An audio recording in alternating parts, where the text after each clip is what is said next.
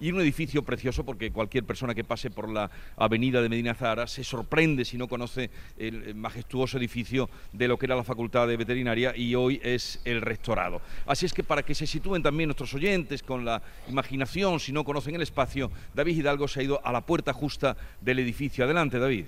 Pues aquí estamos, está efectivamente lloviendo, cosa que se agradece en esta provincia tan castigada por la sequía, y estamos en este edificio que, como dice Jesús, pues no pierde un ápice de su belleza, de su armonía, es el rectorado de la Universidad de Córdoba, es la antigua Facultad de Veterinaria, y a simple vista no es un edificio típico universitario, uno pasa por esta avenida y quien lo ve, pues así de pronto podría decir que es un palacete con sus palmeras, tiene sus arriates, unos jardines preciosos, un estilo neomudéjar de ladrillo visto, pero para ubicarnos mejor y saber de esta importancia histórica y artística de este edificio. Estamos con Alberto Villar, catedrático de Historia del Arte. Ya está jubilado, pero le agradecemos que haya estado esta mañana con nosotros. Don Alberto, buenos días. Buenos días. ¿Qué características destacables tiene este edificio lo que, en lo que es Córdoba?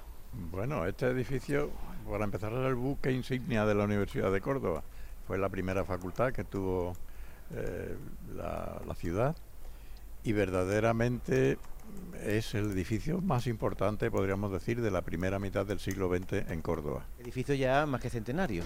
Claro, se proyectó en 1914 y se terminó pues en 1934, pero luego tuvo distintas eh, penalidades, diríamos, durante la guerra civil y finalmente ya en el 41 se pudo eh, dedicar a lo que se había pensado, que es la Facultad de Veterinaria. La fachada es preciosa, tiene una mezcla de ladrillo y de azulejería también. ¿Qué es lo que más destacaría usted de la primera vista, esa impresión que da este edificio? Pues este edificio es el edificio señero de la arquitectura del regionalismo en Córdoba. Es un intento extraordinario, el mejor que se hizo, de regionalismo cordobés, que lamentablemente luego no tuvo sucesores. Y esto, bueno, que fue la Facultad de Veterinaria hasta el año 96, hoy rectorado, también durante el breve espacio de la guerra fue el polvorín, ¿no? Sí, fue polvorín y cuartel. Claro, se iba a abrir eh, efectivamente a comienzo de la guerra eh, como facultad, pero las circunstancias históricas pues lo convirtieron en cuartel y, polvorín también, claro. La verdad que es un gusto venir aquí como alumno, como profesor, este edificio yo creo que motiva. Y dentro de lo que es los detalles pequeñitos del edificio, para terminar, don Alberto, eh, también tiene alguna mm, simbología masónica, explíquenos eso. Bueno, pues yo creo que había eh, profesores de veterinaria en aquel momento que tenían relación con la masonería, de hecho lo sabemos perfectamente, más de uno. Pero probablemente pues la relación entre la masonería y la ciencia y pues llevó a poner algunos elementos masónicos, pero que yo no le doy mucha importancia tampoco a eso, porque no hay que sacarlo de, de su de su anecdotario, ¿no?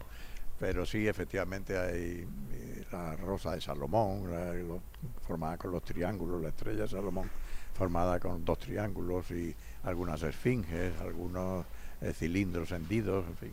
Pues le damos las gracias Jesús a don Alberto Villa que se haya acercado aquí hasta la avenida Medina Zara, donde está la facultad, antigua facultad de veterinaria, que hoy estamos conmemorando su 175 aniversario, y comentar también como detalle que estamos encima, los cimientos de este edificio encima del que fue anfiteatro de la Córdoba romana. Otro día, si quiere, Jesús, hablamos de eso.